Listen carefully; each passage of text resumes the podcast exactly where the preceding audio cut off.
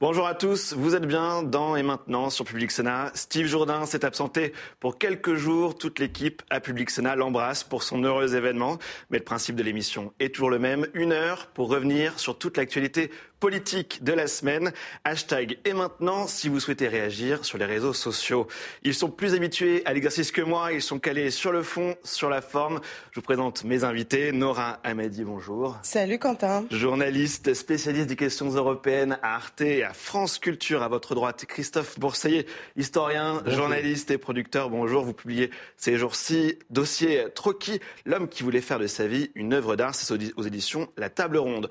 En face de vous, il y a Sophie Dravinel. Bonjour Sophie. Bonjour Quentin. Grand reporter au Figaro. Vous suivez particulièrement la gauche. Et à ma gauche ici, justement, il y a Emmanuel Voguet. Bonjour. Bonjour Quentin. Consultant en communication, président de Narrative. Voici le programme cette semaine. Le dossier chaud des retraites et tous les regards qui se tournent maintenant vers le 7 mars. Dans ce contexte, que dire de la stratégie de la France insoumise à l'Assemblée? Troisième thème cette semaine avec l'Europe qui avance, certes à petits pas, dans le dossier de la politique migratoire de l'Union. On verra aussi que des objets volants non identifiés ont encore tendu la relation entre les États-Unis et la Chine. Et enfin, on commentera les derniers chiffres du chômage en France. La séance est ouverte. Merci, Président Larcher. Mais donc, d'abord, cette mobilisation syndicale qui montre les muscles et fixe un rendez-vous pour après les vacances. Écoutez. Malgré tout, le gouvernement et les parlementaires restaient sourds à la contestation populaire. L'intersyndicale appellerait les travailleurs et les travailleuses, les jeunes et les retraités à durcir le mouvement en mettant la France à l'arrêt dans tous les secteurs le 7 mars prochain. L'arrêt, c'est que le moins de personnes travaillent. Mais partout, ça veut dire à l'arrêt euh, dans les transports, ça veut dire euh, dans à l'arrêt dans les, dans les entreprises, dans les magasins, les grands magasins, les supermarchés, partout. Partout, partout, à l'arrêt, y compris avoir le soutien, vous parliez euh, des commerçants, avoir le soutien de commerçants. C'est un temps très très fort de mobilisation avec des arrêts de travail. L'arrêt, ça veut dire ce que ça veut dire. Partout, partout, partout. Partout, partout, partout. Christophe, on va vers une France à l'arrêt. Oui, mais c'était déjà le cas lors des journées d'action précédentes, où la France était à l'arrêt le jour de la journée d'action. La différence, c'est le, le, euh, ce que les, certains syndicats envisagent, c'est-à-dire une grève reconductible. Et tout est là, parce qu'en fait, une grève, c'est quoi? C'est une prise d'otage du temps.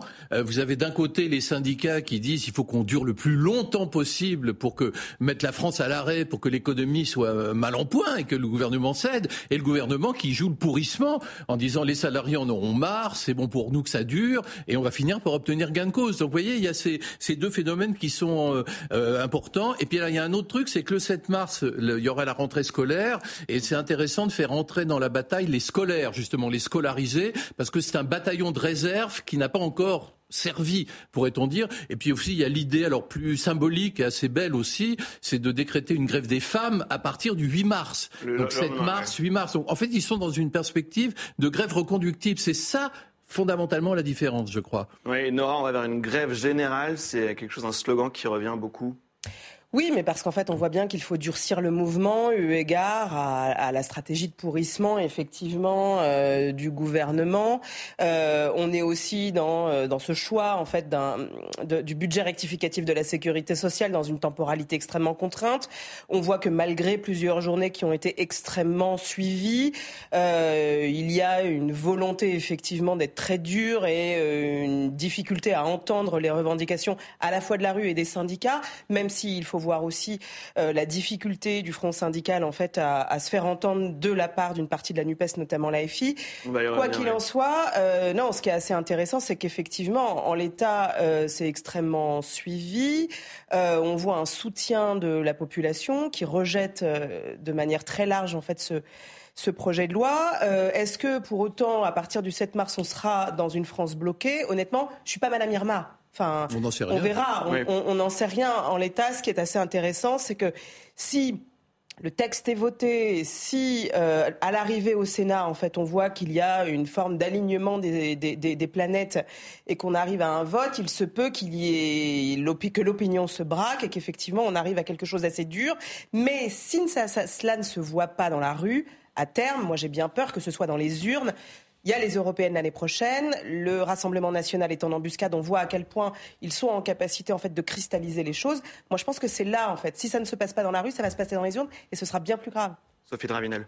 Oui, je pense qu'il y a une bataille euh, avant d'arriver à 2027 euh, qui est un sujet essentiel. Il y a une bataille de l'opinion qui se joue là euh, tout de suite, immédiatement. Et je pense qu'effectivement, la date du 7 mars est symbolique, c'est à, proximité du, 8 mars. mais les débats auront déjà commencé au Sénat hein, à partir du, 2 mars. Et donc, ils auraient très bien pu commencer le 2. Et pourquoi pas Parce qu'il y a les vacances scolaires. Hmm. Et qu'en fait, il y a, depuis le début, je trouve, de cette bataille d'un front des centrales syndicales, cette volonté d'embarquer l'opinion, même si effectivement les Français... un mouvement favorable. Un mouvement favorable. Et on a vu ça euh, émerger dans quelque chose qui est assez nouveau, qui sont ces espèces d'opérations Robin des Bois, euh, et notamment euh, vis-à-vis des boulangers, les problèmes d'électricité.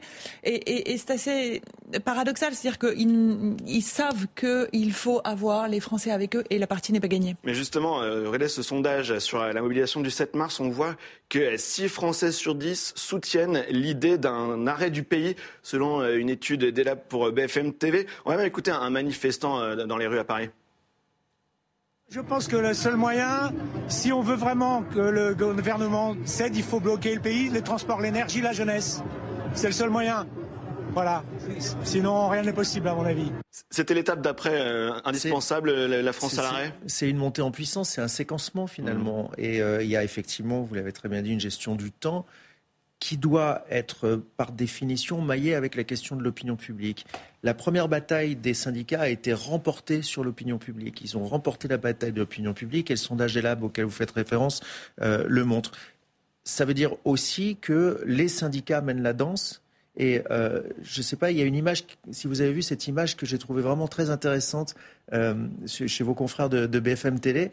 Euh, les deux leaders syndicaux. Philippe Martinez et Laurent Berger interviewés qui, qui, Une qui camaraderie exceptionnelle, exceptionnelle et, et, qui faisait presque euh, inédite, inédite, jamais vu en tout cas, et, et, qui donnait presque le sentiment que la raison était de leur côté. Mm. Euh, et, donc, pour emporter euh, l'opinion publique, je crois qu'ils ont compris quelque chose de fondamental, c'est qu'il ne faut pas braquer les Français en prenant immédiatement des mesures qui sont, qui sont vraiment coercitives pour la vie la vie quotidienne des Français. Et donc cette montée en puissance, moi je trouve qu'elle est très très maligne parce que tant qu'ils ont l'opinion publique derrière eux, ils peuvent monter d'un cran Alors, à ils chaque font ça, Ils font ça très intelligemment. Très intelligemment. une personnalité qui émerge là vraiment, c'est Laurent Berger, euh, qui, qui, a vraiment une stature de leader, qui est même de, de presque politique. enfin, oui, qui, qui euh, justement, il a souvent été, il a souvent été. On lui pour 2027, etc. Non, mais bien sûr, pourquoi pas On verra. On n'en est pas là encore. C'est le pivot de l'histoire, Laurent Mais cela dit, le grand problème aujourd'hui, c'est de voir euh, euh, bah, la, la, la, fatigue des salariés, leur crainte de poser des jours de congé parce que ça, ça, ça, leur fait perdre du pouvoir d'achat. Il y a, on, vous voyez, on sent une certaine lassitude des salariés. Et, et attends, je termine. Et, et, je pense que ça peut profiter. Et là, je rejoins ce que disait Nora tout à l'heure. Ça risque de profiter lors des prochains scrutins à Marine Le Pen et au Rassemblement national. Cette, lassitude, cette lassitude dont vous parlez, cette fatigue générale qui a commencé bien avant le Covid. Hein, Il faut quand même se souvenir que on est euh, face à euh, une, voilà, on, on a euh, une, un séquençage où on a eu les gilets jaunes, puis le Covid, puis derrière la guerre, puis les problématiques d'inflation. Il faut se souvenir aussi de la colère. Hein. Euh, en, novembre dernier, on avait euh, les raffineries qui se mettaient en grève avec des Français. Voilà, on est quand même dans cette séquence-là, avec des problématiques de pouvoir d'achat énormes. Et cette cristallisation autour des retraites, elle est extrêmement fine. Et c'est vrai que le, le, le champ syndical a, a cette capacité aujourd'hui à avoir réussi à justement poser la problématique de telle sorte à ce qu'on ne soit pas que sur les retraites. Ils et c'est ça. Ils sont pas bah, tombés dans le radicalisme habituel. Non, mais c'est ça, c'est ça, la grande différence. C'est ce que je dis, c'est qu'ils sont pas tombés dans un radicalisme qui fait fuir la terre entière. J'entends ce que vous dites autour de Laurent Berger, mais Philippe Martinez, pour avoir régulièrement échangé ces derniers temps, est aussi euh, très subtil sur la mer. Enfin, ils ne sont pas du tout, y compris à la CGT, dans une logique de on bloque tout tout de suite. Il y a effectivement des franges beaucoup plus radical, mais il y a quand même une volonté d'emmener tout le monde et effectivement de graduation pour montrer quoi? Que le pourrissement, finalement, il est du côté. je vous euh, rappelle que Philippe Martinez descend de charge en mars, c'est-à-dire là, à la fin du mois de mars, et que donc il a aussi intérêt à gérer un bilan positif, à donner l'impression qu'il a été un leader qui a porté la CGT au pinacle, ce qui n'est pas évident pour le moment. Le bilan n'est pas aussi brillant qu'il pourrait le prétendre. Alors, face à ce front syndical, on note, la discrétion d'Emmanuel Macron. Hein, on l'a un peu cherché ces dernières semaines. L'une des seule prise de parole du président de la République, c'était en marge d'un sommet européen. On l'écoute. Il y a ensuite euh, des manifestations et, des mouvements de grève qui continueront de s'organiser dans un cadre qui est prévu par la Constitution. Et je sais pouvoir compter sur l'esprit de responsabilité de leurs organisateurs pour que la contestation et euh, les désaccords puissent s'exprimer, mais dans le, calme, le respect des biens et des personnes, et avec une volonté de ne pas bloquer euh, la vie du reste du pays. Emmanuel, il est où le président en ce moment? Bah, Il est euh, caché, à essayer de, tirer les ficelles, à laisser un certain nombre de fusibles aller, aller se griller. Il est dans son rôle. il n'a pas, c'est pas lui qui conduit la politique du gouvernement du, pays, c'est, euh, c'est le premier ministre. C'était sa promesse de campagne à lui euh, pendant la campagne présidentielle. Oui, mais les gens les, retraites, mais, mais les gens ont voté contre Marine Le Pen. Ils ont voté contre Marine Le Pen. Il l'a d'ailleurs, il l'a d'ailleurs dit. Emmanuel Macron, il a dit le soir de son élection, j'ai conscience que euh, ce, ce score n'est pas le fruit d'une adhésion à ce que j'ai proposé, mais d'un rejet. donc pour l'instant, il prend du recul, mais c'est le jeu des institutions, c'est bien normal. Il faut faire attention à la goutte d'eau qui peut faire déborder le vase, parce que là, il est en train de payer sa non-campagne, le président de la République. C'est habile, Sophie? Oui, c'est une forme d'habileté, mais il ne peut pas vraiment euh, faire autrement non plus, parce qu'il est, il est, il est complètement coincé. C'est-à-dire que de toute façon, cette, euh, cette réforme, elle est essentiellement politique. Euh, on, on, le sait, on l'a suffisamment dit ces dernières semaines. Il y a effectivement un enjeu économique, mais pas tel qu'il que la réforme doit être absolument menée et c'est là-dessus que l'opposition euh, fait jouer au maximum euh, sa force en disant mais voilà, c'est une réforme politique et c'est pas une réforme euh, d'abord économique. Et donc lui, il est un peu gêné parce qu'il veut marquer son quinquennat. Il veut absolument. il y a une forme de, de, de, voilà, il est au centre du jeu. C'est un symbole aussi. C'est un symbole pour lui parce que bon, il sait qu'il va devoir là lâcher la main en, en 2027. Il veut marquer cette réforme. Et puis là, il voit bien qu'elle est en partie déshabillée, notamment par les oppositions, parce que hier, s'il n'y avait pas eu tous les incidents de séance, euh, on aurait vu que euh, ce que les socialistes ont mené comme enquête pour savoir si effectivement les Français allaient toucher en grand nombre les 1200 euros promis par Olivier Dussopt qui porte cette réforme, en fait, ça se, ça se réduit comme peau de chagrin. Et lui-même, Olivier Dussopt, ce qui est quand même assez incroyable, a, indiqué à la représentation nationale qu'il n'était pas obligé de leur rendre compte euh, du fond de sa réforme, ce qui est quand même euh, euh une demande légitime du Parlement. Ce qui, ce qui est intéressant pour aller exactement dans la ligne de ce que vient de dire Sophie, c'est qu'on a aussi le président de la République qui, euh, à la fin, enfin, lors du Conseil des ministres ce mercredi, a envoyé un message qui a été repris à la fois par les porte-paroles, par la presse, indiquant que euh, les oppositions n'ont plus de boussole et sont totalement perdues. On est au lendemain du rejet de l'article 2 sur l'index senior qui de toute façon en fait ne menait à rien. On sait très bien que les index, y compris sur les questions d'égalité femmes-hommes, mm. n'ont absolument rien donné. Primo. Deuxièmement, on voit aussi qu'il y a une forme, comment dire, euh, de, de de, de, de, problématique qui est en train de se poser au chef de l'État, car même si effectivement c'est l'exécutif qui porte euh, cette réforme, euh, au même titre que pendant la période des Gilets jaunes, c'est lui qui cristallise. C'est autour de sa personne que en fait euh, le, le, rejet est cristallisé, et ça, il suffit de l'entendre de voir ce qui se passe dans les manifestations pour se rendre compte que la personnification. Donc c'est peut-être lui qui parle pas finalement. Qui bah, en fait, garde le problème c'est que là-dessus, à chaque fois qu'il s'est exprimé, et ça on l'a vu pendant la crise des gilets jaunes, il n'a fini que par mettre de l'huile sur le feu. Donc là, le fait d'avoir effectivement Elisabeth Borne qui a été dans une volonté aussi de euh, de prise en compte en fait à la fois des oppositions d'une part, qui a voulu repousser, souvenons-nous en décembre dernier, la présentation de la réforme pour jouer de trois semaines, pour éviter, euh, en plus d'avoir la période de Noël qui allait être complètement euh, polluée par ce débat. Bon, il y a quand même une volonté de à minima d'afficher une position de dialogue. On voit à quel point d'ailleurs la position avec les LR en fait euh, a, permis de faire évoluer le texte à tel point qu'aujourd'hui on cherche quand même 500 millions d'euros pour financer une partie de la poudre de Quoi qu'il en soit, il vaut mieux en fait qu'il ne s'exprime pas ou alors effectivement ça risquerait encore plus d'enflammer le débat. Mais ce mouvement euh, me semble l'exact inverse de celui des Gilets jaunes. D'ailleurs, les Gilets jaunes, c'était un mouvement extra-syndical, c'était un mouvement marqué par une très grande violence, alors que ce qui est très frappant là, c'est qu'il y a une gestion là assez, assez étonnante de la part des syndicats qui font que jusqu'à présent, il y a eu très peu d'incidents ce sont des manifestations familiales, ça se passe très très bien, alors que depuis le début des années 2000, on avait pris l'habitude de cortèges syndicaux qui étaient émaillés d'actions de casseurs qui bah, dénaturaient le sens des cortèges. Non, non, non, depuis, la, loi travail. Depuis la loi travail. Alors il y a juste un point. Ah oui, mais déjà la loi travail a marqué, il y a eu un changement de doctrine de la part du ministère de l'Intérieur, mais effectivement, il y en avait aussi avant, mais de façon organisée. Bien avant, avec la disparition des services d'ordre syndicaux. C'est bien avant la loi travail de 2016. Alors, alors ils sont on a revenus. Mais non, ils sont revenus. Alors il y a un mystère là-dessus. Il y a un mystère sur le trou noir des, des services d'ordre syndicaux et il y a on va enquêter là-dessus de savoir pourquoi est-ce qu'aujourd'hui ça marche alors que pendant des années et depuis longtemps ça ne marchait plus. Et d'ailleurs, Jean-Luc Mélenchon, oui, il y a Jean-Luc Mélenchon avait euh, au mois de juillet dernier établi un, un, un pronostic euh, radical en disant les mobilisations sociales euh, ne marchent plus, les syndicats ne sont plus en mesure de tenir le pays et ça explique le bras de fer qu'il euh, est en train de mener actuellement avec les centrales. Et là, on voit que les centrales lui donnent. Vous n'êtes pas raisonnable. Alors justement, euh, c'est la perche hein, qu'il me fallait, Sophie. Merci. Mais c'est vrai qu'on peut le dire, ces deux dernières semaines, elles ont été assez passionnant quand même. Au, Parlement euh, par les invectives parfois très violentes entre députés et gouvernement, et surtout hein, entre les marcheurs et la France insoumise. Écoutez un petit extrait qu'entre 2017 et 2019, c'est 33% d'accidents du travail causant la mort en plus. Donc vous ne pouvez pas arriver ici et me dire que la suppression des CHSCT n'a eu aucun effet. Ce sont 150 orphelins, veuves, veuves en plus et vous avez la responsabilité de ces choix politiques. Vous êtes un imposteur et un assassin. J'ai eu il y a quelques instants à ce micro des mots que l'émotion et l'emportement euh, m'ont fait mal choisir et qui sont déplacés. Je souhaite évidemment les retirer et adresser des excuses publiques au ministre et je me tiens à sa disposition pour avoir un échange plus personnel et lui présenter à nouveau mes excuses.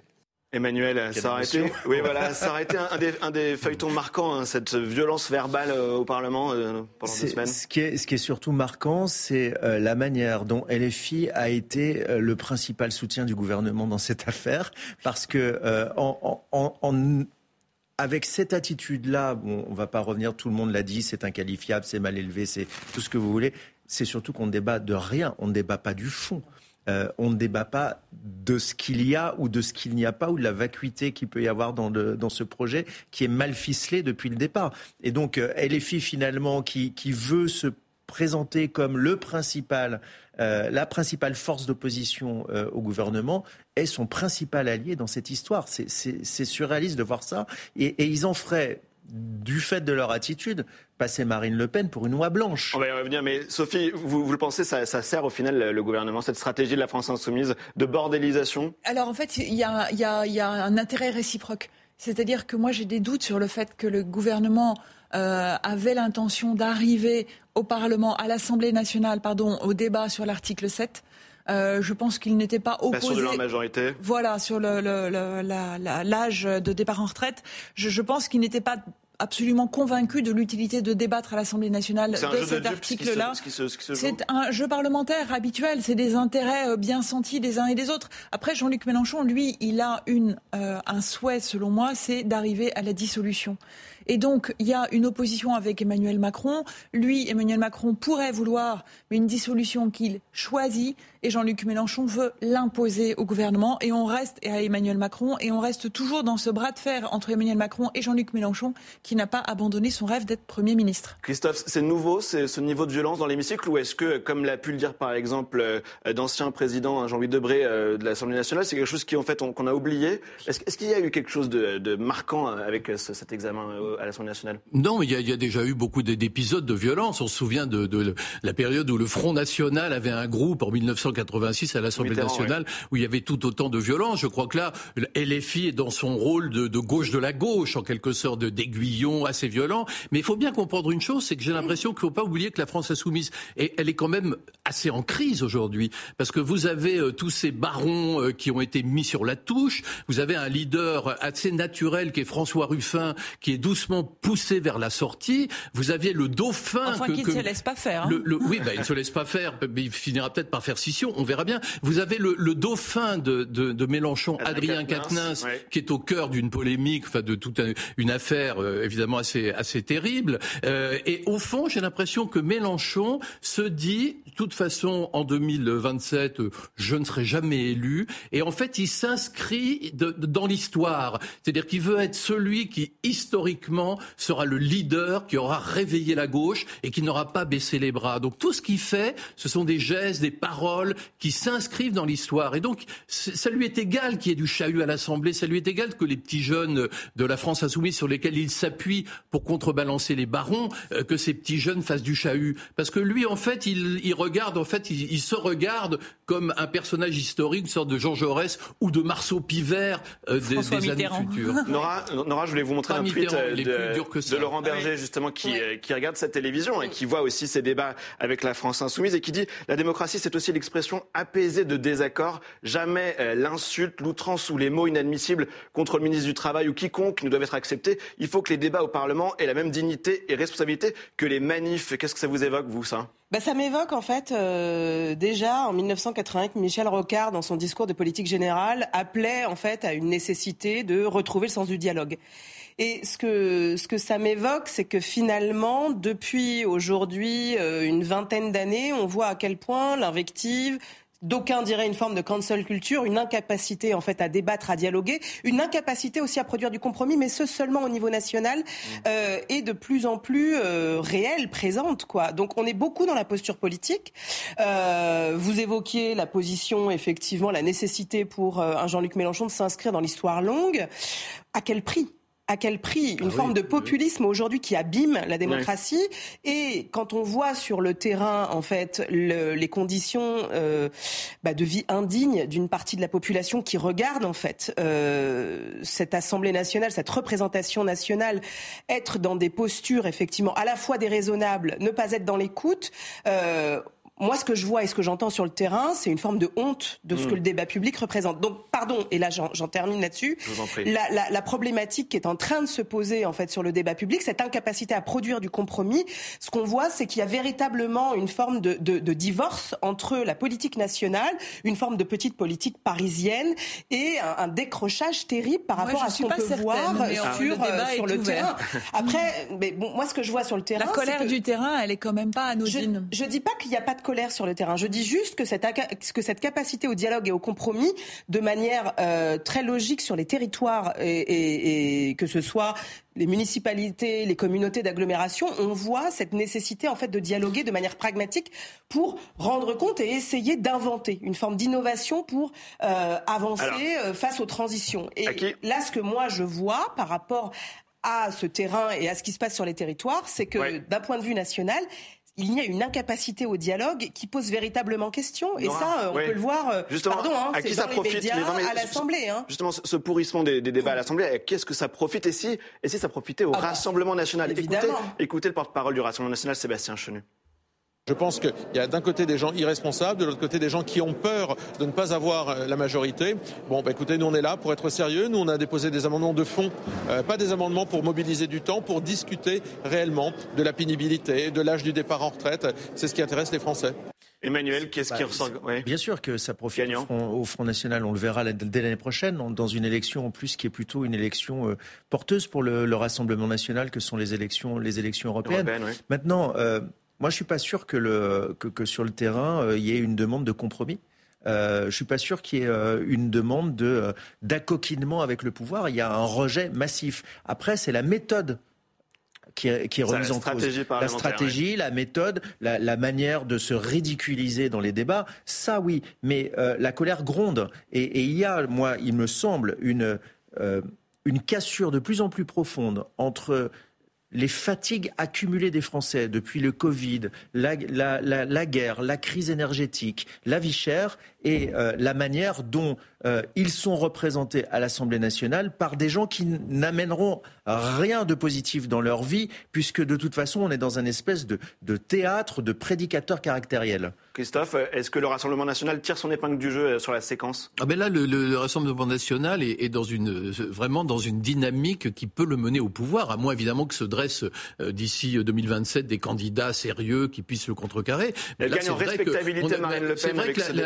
l'intransigeance d'Emmanuel Macron, euh, il prend un risque historique terrible, Emmanuel Macron, parce que il va la faire passer sa loi probablement, mais il va pro, il va plonger la France dans un état de résignation et qui profitera in fine à Marine Le Pen. Donc moi, je suis très inquiet de cette intransigeance et je me demande ce que Macron réfléchit au bilan qu'il va laisser euh, à la fin de son de son mandat. Sophie? Oui, absolument. Et, et c'est cette inconscience. J'en discutais avec euh, une parlementaire historique hein, qui a cofondé le mouvement, enfin comme d'autres, enfin qui a, participé à la fondation en 2017 et qui disait mais effectivement euh, là si jamais on devait aller vers une dissolution parce que la situation est quand même compliquée, la, en fait la machine parlementaire n'est pas faite pour ne pas avoir euh, de, de, majorité. Euh, comme celle d'aujourd'hui, c'est-à-dire incertaine, des débats qui s'enferrent complètement et euh, des parlementaires euh, du Rassemblement national qui savent parfaitement tirer leur épingle du jeu. Euh, mais en même temps, Emmanuel Macron, il est acculé aussi parce qu'il a, il a, il voulait absolument laisser sa trace avec cette réforme. Et, et là, la dissolution, il y est peut-être amené. Est-ce que ça, on verrait ce que ça donne. Le Rassemblement national, il y a quand même des chances que, effectivement, si jamais il devait y avoir de nouvelles législatives demain, euh, ça, ça, leur profite à eux. Et, et donc, ça pourrait aussi permettre de faire émerger des personnalités d'opposition. Non, non, je voudrais, parce que je crois que j'ai été mal comprise tout à l'heure quand je disais qu'il euh, y a une capacité au dialogue sur le terrain, c'est entre les institutions et les acteurs de terrain. Je ne dis pas qu'il n'y a pas de colère sur le terrain. Et par ailleurs, pour finir, euh, ils sont tous en train de regarder ce qui se passe en Italie avec la jurisprudence italienne, avec l'arrivée de Mélanie au pouvoir. Et effectivement, on voit qu'au niveau européen, cette glissade vers euh, bah, le camp démocrate qui amène à force de, de positions extrêmement rigides l'extrême droite, en fait, est, est véritablement une réalité. Je vous ai compris voilà, on va parler d'Europe. Nora, ça va, ça va vous plaire. En plus, on va continuer effectivement. Mais c'est vrai qu'avec la crise sanitaire, c'est un sujet que les Européens avaient un peu mis sous le tapis. Mais face à une nouvelle hausse des flux migratoires en Europe, les 27 étaient à nouveau réunis en sommet pour durcir la politique en la matière de l'UE. Il faut dire que le nombre d'entrées régulières est en hausse en 2022 avec 330 000 personnes arrivées illégalement. C'est une hausse de 60 en un an. Écoutez. D'où ils sortent ces chiffres nous devons gérer nos frontières. Nous allons agir pour renforcer nos frontières extérieures et prévenir la migration irrégulière. Et pour cela, nous allons nous concentrer sur deux projets pilotes. En d'autres termes, nous allons fournir des infrastructures mobiles et des infrastructures stationnaires. Cela ira des voitures aux caméras, des tours de surveillance à de la surveillance électronique. Alors parmi les mesures qui ont fait consensus entre les 27, on retient ce budget significatif pour renforcer les frontières avec du personnel et notamment des caméras. On va voir ensuite dans, le détail que ça fait, ça fait débat ce qui se passe à nos frontières. Euh, Nora, vous êtes notre meilleure spécialiste de l'Union européenne autour de cette table. C'était euh, quoi les enjeux avec ce, ce sommet? Ah bah, Les enjeux, c'est d'essayer de régler une question qui n'est pas réglée depuis à peu près 20 ans. C'est-à-dire que la crise migratoire qui n'est pas une crise migratoire, qui est véritablement une crise de l'accueil. Foncièrement, c'est une crise de l'accueil. On est en capacité de gérer. La preuve, avec ce qui s'est passé à nos frontières, avec l'Ukraine, on a été collectivement au niveau européen en capacité de gérer, euh, d'endiguer ces flux. Je déteste ces termes, mais ce sont les termes malheureusement qui sont ceux de l'Union européenne. On a organisé l'accueil, on a même mis en place un statut qui est prévu par une directive qui a désormais 20 ans, qui est celle de la protection temporaire. La protection temporaire n'avait jamais été activée en dehors en fait du cas ukrainien, à tel point, et là c'est quand même d'un niveau de cynisme absolu, quand on dit que l'Europe est une forteresse, on y est clairement. Quand vous avez une femme ukrainienne qui est mariée à un homme guinéen qui n'a pas la nationalité, elle peut bénéficier de la protection temporaire. Ce n'est pas le cas, en fait, de son époux. Voilà. Donc, le niveau aujourd'hui d'hypocrisie en Europe, c'est celle-là, alors qu'on est véritablement en capacité d'eux. Et clairement, disons-le, hein, la... on aura beau faire tout cela, la problématique, c'est ouais. que ça ne fait que renforcer les circuits de passeurs et on continuera de passer à tel point qu'aujourd'hui, et vous le savez, la Méditerranée euh, orientale est la mer, enfin, c'est la, la, route la plus meurtrière au monde. Oui, il y avait des pays hein, qui poussaient hein, pour, pour des mesures. Il fallait leur répondre aussi aussi, la Bulgarie, la, Grèce et la Hongrie, c'était ça l'enjeu aussi du sommet? C'est l'urbanisation de l'Europe. L'urbanisation de l'Europe il y a des gens qui, euh, qui envisagent aujourd'hui de recréer le rideau de fer, c'est-à-dire un espèce de mur euh, qui séparerait alors l'Europe, on pourrait dire, de, de, ces flux euh, migratoires inquiétants qui convergeraient vers l'Europe. Alors c'est très difficile d'en parler. C'est très, moi je, je constate que c'est quasiment impossible parce que on vit le temps du nomadisme généralisé. Donc qu'est-ce qu'on peut faire? C'est l'époque qui veut ça. Le monde est ainsi fait qu'aujourd'hui tout le monde va de tous les côtés et il y a des millions de gens qui ont envie d'aller. Attends, je termine ma phrase. Alors, il y, a des millions de gens qui vont d'un pays à l'autre. Nous, nous avons, il y a les, ce que ceux qu'on appelle les migrants, mais nous, les occidentaux, il y a les expats euh, qui sont aussi dans cette espèce de nomadisme. Et c'est vrai que toutes les capitales du monde sont des Babylone où on parle toutes les langues. Alors, on peut essayer de lutter enfin, je pense contre est ça. un peu difficile de comparer euh, la situation économique de, de des expats. Et... Ah si, allez-y, allez-y, Non, non, mais on peut essayer de lutter contre ça et en édifiant des murs, faire un mur au milieu des mers est difficile en, mettant des, zones de contrôle, mais j'ai l'impression que c'est un peu euh, euh, lutter contre une tendance de fond et que je vois malheureusement ou heureusement, je ne sais pas, je ne vois pas ce qu'on peut faire en réalité. ça vous faisait réagir? Absolument, c'est-à-dire que effectivement, moi, ce qui me fait réagir, c'est de, de, comparer, euh, parce que sur le fond, vous dites beaucoup de choses justes, mais là, sur ce point-là, de comparer des expats à des immigrés soudanais ou érythréens, je pense qu'il y a, il y a une pour eux une forme. Enfin voilà, ça, on, ne peut pas parler de. On parle de zones de guerre. On parle des zones de guerre et on parle des zones de, de, de pression économique et de conflits euh, liés à des tonnes de raisons qui ont été extrêmement débattues, qui sont très connues, qui vont des conditions climatiques, évidemment, conditions économiques, les deux étant profondément liés.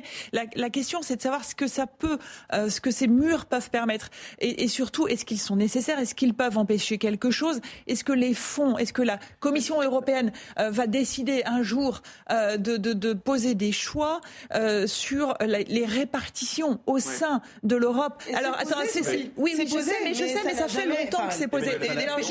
on, s'était moqué de Trump avec son mur euh, au sud des États-Unis. Est-ce qu'on n'est pas en train de refaire bah, la même chose à l'est de l'Europe Il y a un aspect moral et puis il y a un aspect pratique, réalité.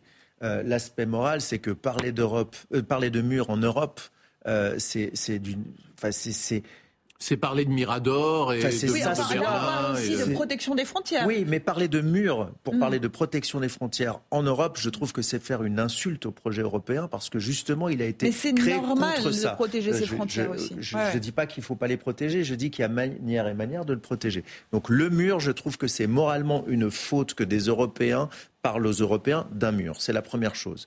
La deuxième chose, c'est la réalité.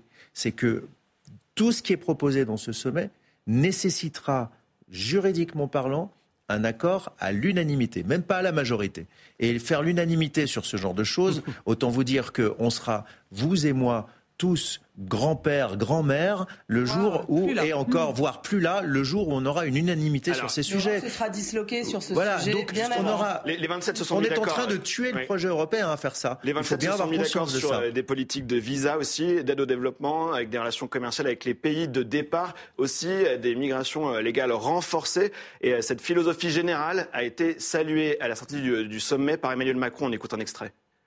Je pense qu'on a évité justement d'abord des mécanismes de stigmatisation avec lesquels, par exemple, la France comme l'Allemagne ne sont pas à l'aise, et donc le respect de nos valeurs tout en étant efficace.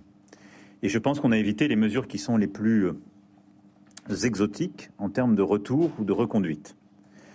Mais je pense que le, paquet, l'ensemble de mesures et la philosophie que nous avons euh, collectivement consolidée est la bonne c'est-à-dire d'essayer de prévenir les flux migratoires en ayant un vrai débat politique construit avec les pays d'origine et de transit.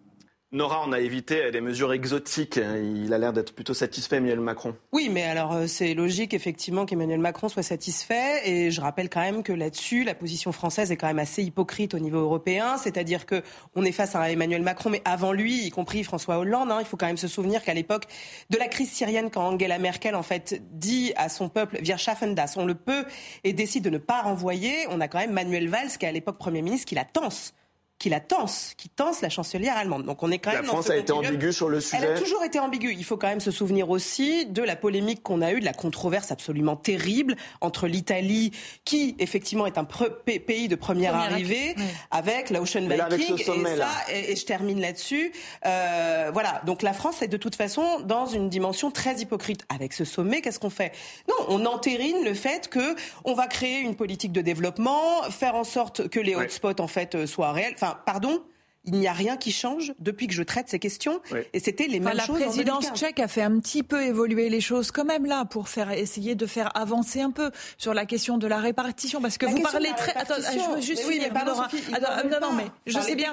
Je sais bien, mais il y a quand même des mécanismes de solidarité qui peuvent être posés en Europe. Et là, je parlais de la Commission européenne. Et les pays de premier accueil doivent être soulagés. Et si un Viktor Orban, si euh, les Tchèques ne veulent pas euh, accueillir ces migrants chez eux, ils doivent pouvoir donner aux pot d'une façon solidaire pour participer à l'accueil. Parce que nous sommes d'accord. Voilà, Christophe, est-ce qu'on avance sur ce débat euh, sur l'immigration en Europe? Nora le disait, on a les mêmes débats depuis les, des, sommets et des sommets. Je crois qu'elle a raison, on a le même débat depuis toujours, parce que c'est un débat qui est piégé, parce que c'est, euh, ça met en jeu des, des notions morales qui sont terribles. Alors est-ce que c'est l'Europe qui doit... Dès lors qu'on parle de mettre un mur, on imagine des, des, miradors, des enfants pieds nus de l'autre côté du mur, c'est atroce. Donc on ne peut pas réfléchir à ça. Donc du coup, bah, on est dans une espèce de... il le on est, bah, il le faudrait, mais on mm. est tétanisé au fond. Et donc, euh, bah, c'est pour ça que je, moi j'invoque euh, ce monde nouveau qui est marqué par les mouvements généraux et ce nomadisme généralisé Parce que que faire? Je n'en sais rien. Il y a une surcouche idéologique dans cette histoire. C'est qu'on voit bien qu'il y a,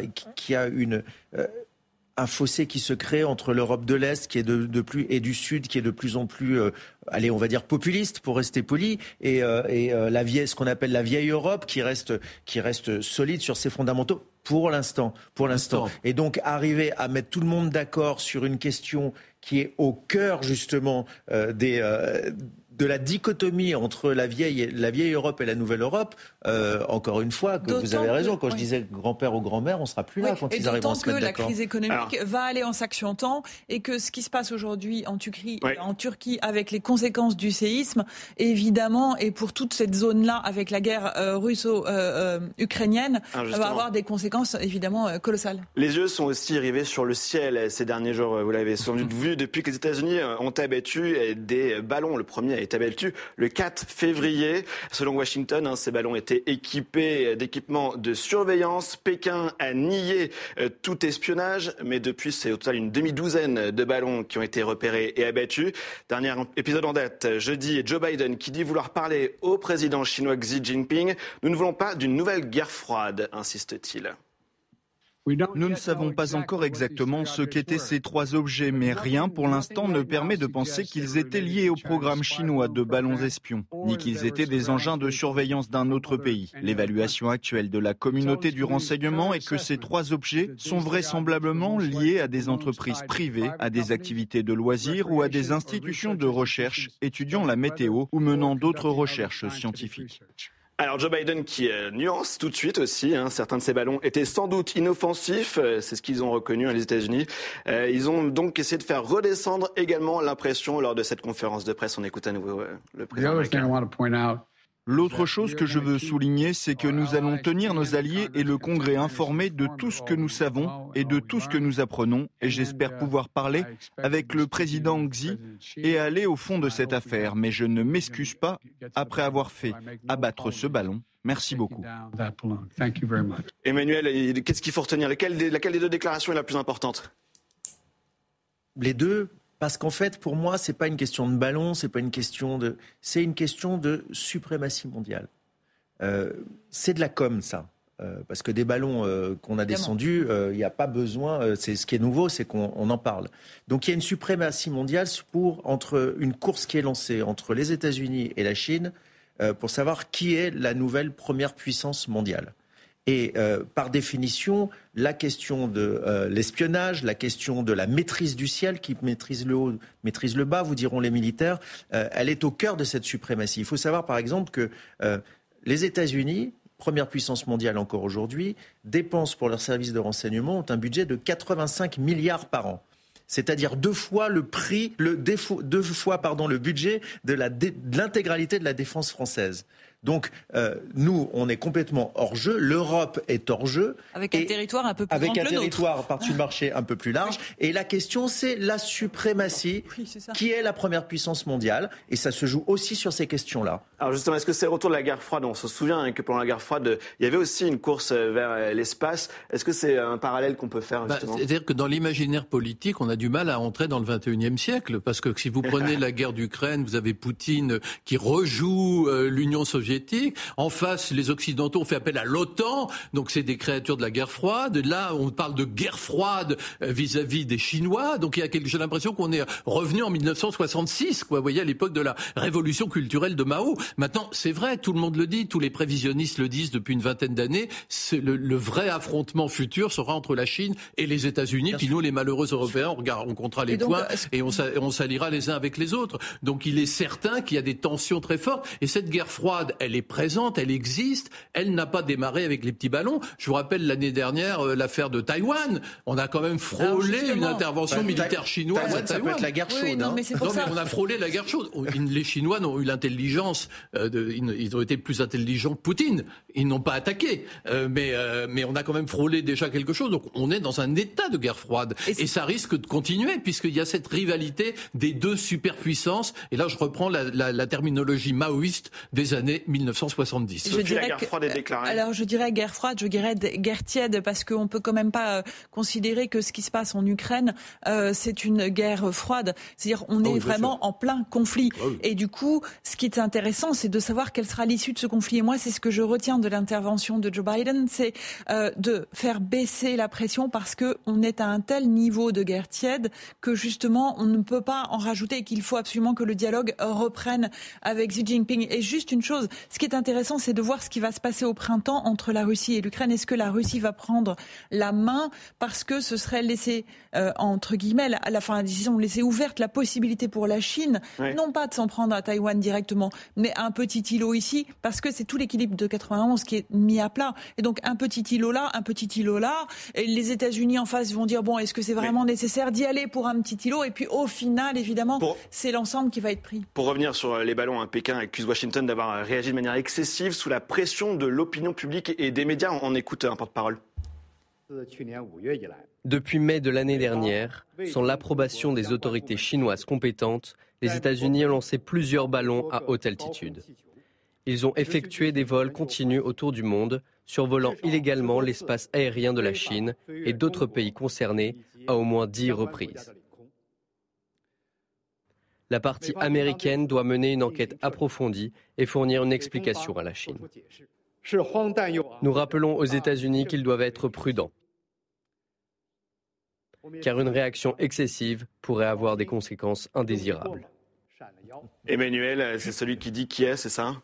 Oui, c'est une question de posture, encore une fois. C'est une guerre de communication euh, avant tout, avec une menace euh, à peine voilée. Mais, mais alors, je ne sais pas si c'est de la guerre, de la tension, mais cet affrontement, il est de plus en plus direct et il naît d'une déclaration quelques mois après euh, son élection euh, présidentielle du président Trump, qui, euh, je vous le rappelle, dès 2016, va à la télé en disant Mon ennemi, c'est la Chine.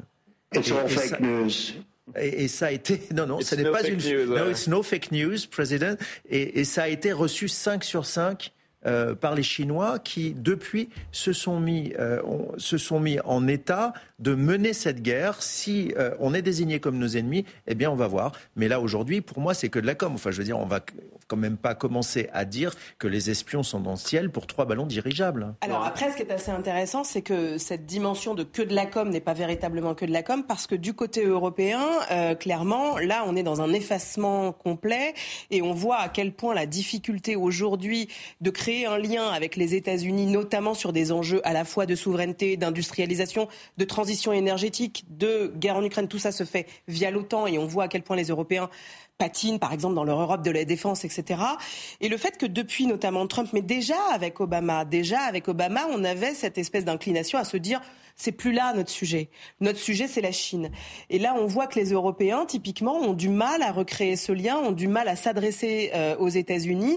Dans ce duel qui est en train de se monter, euh, l'Europe s'efface et notamment sur un dossier spécifique, on sait que la l'IRA, donc euh, le bouclier anti-inflation qui est en fait un espèce de New Deal européen, enfin américain pour une transition énergétique est en train véritablement d'affaiblir l'Europe et que l'allié historique euh, pourrait potentiellement devenir le levier de l'affaiblissement pérenne euh, des, euh, des, Européens. Mais du coup, non mais non mais convenez avec moi que sur les ballons, c'est de la com.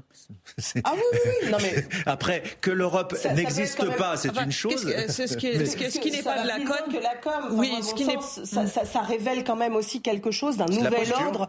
Non, ça va plus loin que la posture. C'est quand même, on est quand même dans, dans quelque chose qui est de l'ordre d'un nouvel ordre mondial, qui est bien loin du multilatéralisme, qui recrée en fait des structures de blocs.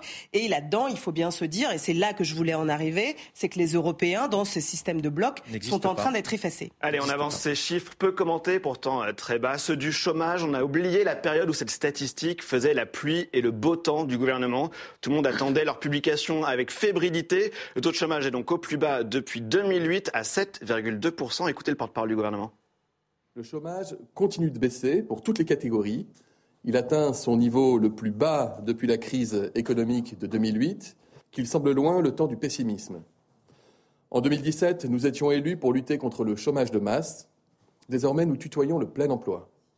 Malgré la crise de l'inflation, malgré la pandémie, malgré la guerre aux portes de l'Europe.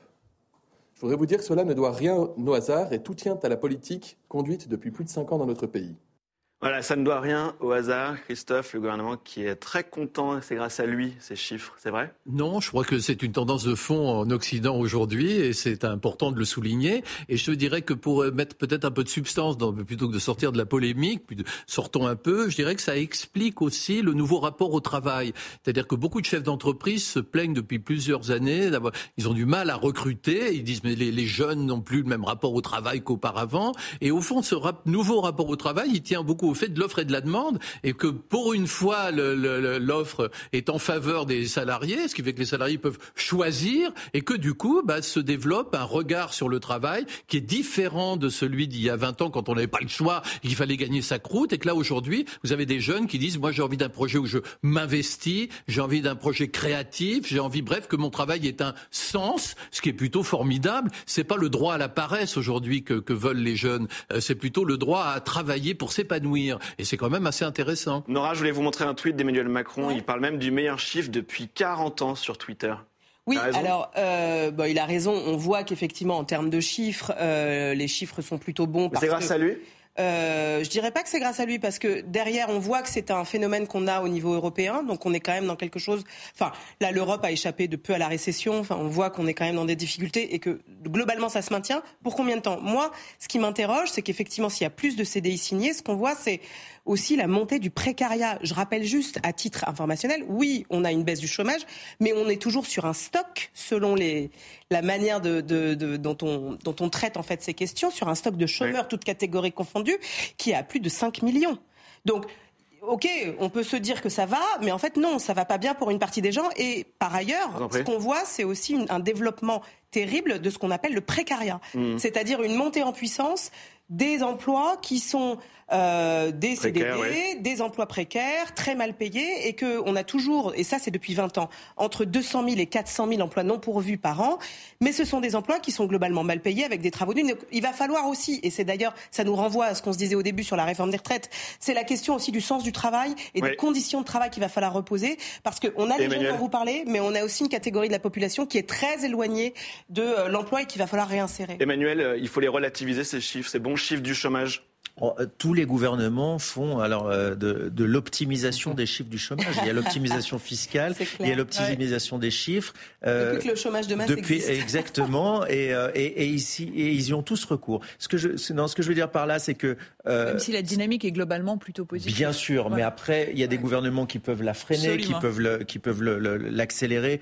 On peut pas tomber à bras raccourcis sur ce pauvre François Hollande et dire qu'il était la cause de la cause d'un chômage d'un chômage chômage en hausse et, en même temps dire que quand ça baisse, le gouvernement y est pour, rien, du tout. Mmh. donc voilà, sortons de ces, de ces polémiques. Réjouissons-nous, même si beaucoup reste à faire, que le chômage soit en recul dans notre pays. Réfléchissons aussi, vous avez raison, donner de, donner de la une raison euh, un sens à ce qu'on fait. Euh, mais réfléchissons aussi à cette montée, je trouve très intéressante en France, de ce qu'on appelle l'intra-entrepreneuriat, c'est-à-dire des, gens qui sont salariés et qui veulent à vous créer leur propre boîte à l'intérieur de leur boîte, euh, parce que la créativité en France est, formidable. Et, et réjouissons-nous également du taux de création d'entreprises. Il y a beaucoup de jeunes Français qui, hier, voulaient un job stable et qui, aujourd'hui, cherchent à créer leur boîte. Et ça, je trouve ça formidable, ça doit être accompagné. À condition, à condition qu'ils ne soient pas noyés euh, euh, dans, dans, les conditions qui permettent de, ah, de les créer... Conditions de la réussite de créer une boîte, Sophie, elles sont euh, multiples. Voilà. Alors, beaucoup d'entrepreneurs aussi. Hein. Oui, non, mais c'est sûr. Oui, mais qui bascule après. Non, voilà, et on revient sur ce que vous disiez sur la précarité, mais ça peut aussi lancer quelque chose. Ce qui, ce qui est intéressant, pour rebondir ce que vous disiez, Chris Bourseillet, c'est sur la question du rapport au travail. Euh, et c'est évidemment tout celui euh, de, des retraites. Et c'est la question euh, aussi de tous ces métiers en tension qui ne parviennent pas à trouver euh, des volontaires pour venir euh, exercer euh, des emplois et des métiers qui sont effectivement pas toujours. Et ça rejoint aussi notre dossier sur les sur les migrations, sur l'immigration et sur la question qui va être débattue au Parlement prochainement, sur de savoir c'est des, des emplois choisis. Et, on revient à ce que Nicolas Sarkozy, enfin sur les sélections, voilà. Mais là, il y a aussi un problème de société sur la question du rapport au travail et le oui, et sur la question de savoir si oui ou non il euh, euh, y a un problème euh, sur ben, est-ce que tous ces métiers-là qui sont des métiers durs, mhm. je ne parle pas de la précarité, mais qui sont des métiers durs. Je pense à l'artisanat, je pense à l'hôtellerie, je pense voilà qu'est-ce qui fait que ces métiers-là aujourd'hui sont désertés et que l'on ne trouve plus de jeunes pour les employer. aussi les revaloriser en termes d'image. Sur les retraites, on a vu que dans les manifestations, il y avait une volonté de poser le débat sur le rapport au travail, que c'était pas juste le l'âge de, départ à la retraite qui, qui cristallisait euh, beaucoup de mécontentement, c'était aussi le fait qu'il euh, y avait ce débat qui avait, qui avait été oublié dans la réforme. Alors c'est un débat pourtant qui est posé depuis 15 ans par les organisations syndicales, CGT, CFDT, qui demandent un débat global sur le rapport au travail, sur l'équilibre du temps de travail et du temps personnel, sur la pénibilité. Je rappelle par ailleurs qu'on a quand même quatre critères de pénibilité qui ont été exfiltrés hein, dans euh, de, ces dernières années, dont euh, les charges les, charges lourdes, dont euh, les vibrations. Enfin, enfin, on est quand même dans ce rapport-là. Donc là aussi, c'est un angle mort de cette loi sur la réforme des retraites. Bref, je, je, je classe la chose. Après, oui, effectivement, ça pose le débat de notre rapport au travail. Les gens ne veulent plus se tuer au travail. On est face à des générations qui sont en capacité de choisir, effectivement, et qui disent je ne veux pas faire comme mes parents et être dégagé à 58 ans parce qu'on estime que je suis trop vieux. Et puis, c'est la question de la, la, revalorisation des métiers dits manuels. On est quand même en France dans cette espèce de logique débile où on n'aurait que des cols blancs versus des cols bleus. Et on voit que c'est pas du tout le cas, par exemple, en Allemagne, en Autriche, enfin dans beaucoup de pays d'Europe, ce rapport aux, métiers manuels a été extrêmement valorisé et ça permet des ce, débat, il, doit être posé aussi euh, dans ces termes, le, rapport au travail aussi manuel. Vous en pensez quoi? Ah, mais c'est fondamental. Je crois qu'il y a l'artisanat, euh, tous ces métiers-là sont passionnants, ils méritent d'être revalorisés. Et ça aussi, c'est une façon de se réaliser dans son travail. Le travail qui libère, ça mm. existe aussi. C'est pas toujours le travail esclavage salarié. Heureusement, sinon euh, la vie serait trop triste. Oui, un dernier mot? Bah, dernier mot pour pour dire que quand on entend euh, dans les débats sur les retraites euh, que euh, travailler tue, qu'on en prend pour deux ans, euh, je pense que c'est pas la meilleure manière d'aborder le rapport au travail et de changer le rapport que les gens ont au travail, euh, parce que le travail, c'est, oui, c'est des contraintes, mais enfin, c'est aussi une libération, c'est aussi, mm. ça fait grandir, c'est aussi de la socialisation. Évidemment, c'est les conditions, mais évidemment, chez Amazon, euh, on est loin de la, aussi, de l'émancipation. Hein. Oui, on peut prendre, on peut prendre beaucoup d'exemples, mais je pourrais prendre, mais je pourrais en prendre autant, mais je pourrais en prendre autant qui sont positifs. Allez, comme chaque semaine, pour finir cette émission. Voilà, on termine par euh, vos euh, tops et euh, vos flops. Quelle personnalité a marqué l'actualité en bien ou en mal? Vous commencez, Nora Madi top. Banksy, Banksy et sa nouvelle production dans le cadre de la journée pour les droits des femmes. Voilà. Il a, ouais, il a fait une, une fresque en fait qui reprend voilà cette femme qui jette son mari dans un congélateur après avoir été tabassée. Ouais, mais oui, c'est parce que voilà, on est quand même aussi dans un climat où on a le sentiment que le MeToo a réveillé les choses, mais en termes de politique publique, on est encore très loin. En flop, euh, alors on entend beaucoup parler de l'affaire Palmade. J'aimerais bien qu'au travers de l'affaire Palmade, on se pose enfin la question de la consommation générale en fait euh, de drogue. Euh, il y a des pays européens qui deviennent des narco-États. Je pense notamment à la Belgique, je pense notamment aux Pays-Bas. on n'a jamais autant consommé de cocaïne en Europe et, et, notamment en France. Et la question des addictions, en fait, elle est absolument pas posée. D'autre part, Santé publique France a émis cette semaine, en fait, un rapport indiquant que, par exemple, chez les plus jeunes, on a plus 80% d'épisodes dépressifs terme, on sait très bien ce que ça donne en termes d'addiction. Merci Nora. Christophe, votre top cette Alors, semaine Mon top, c'est le, le, le, Chili avec euh, Pablo Neruda. Enfin, parce que je ne sais pas si euh, Pablo Neruda a été assassiné ou pas. L'enquête euh, mériterait d'être reposée, mais en revanche, c'est intéressant de, de, se replonger dans cette ambiance de ce coup d'État du 11 septembre 1973, même si c'est très ancien, parce qu'on voit bien la différence entre le coup d'État du 11 septembre et puis, par exemple, le Capitole ou ce qui s'est passé en, au Brésil. C'est-à-dire que pour que ça soit un coup d'État, faut qu'il y ait l'armée qui rentre en ligne de compte. Et c'est vrai qu'au Brésil, ça a été des coups de force, euh, des meutiers d'extrême droite, c'est indéniable, mais ça n'a rien à voir avec un vrai coup d'État. Et, et souvenez-vous de l'exemple chilien, je crois qu'il doit faire école.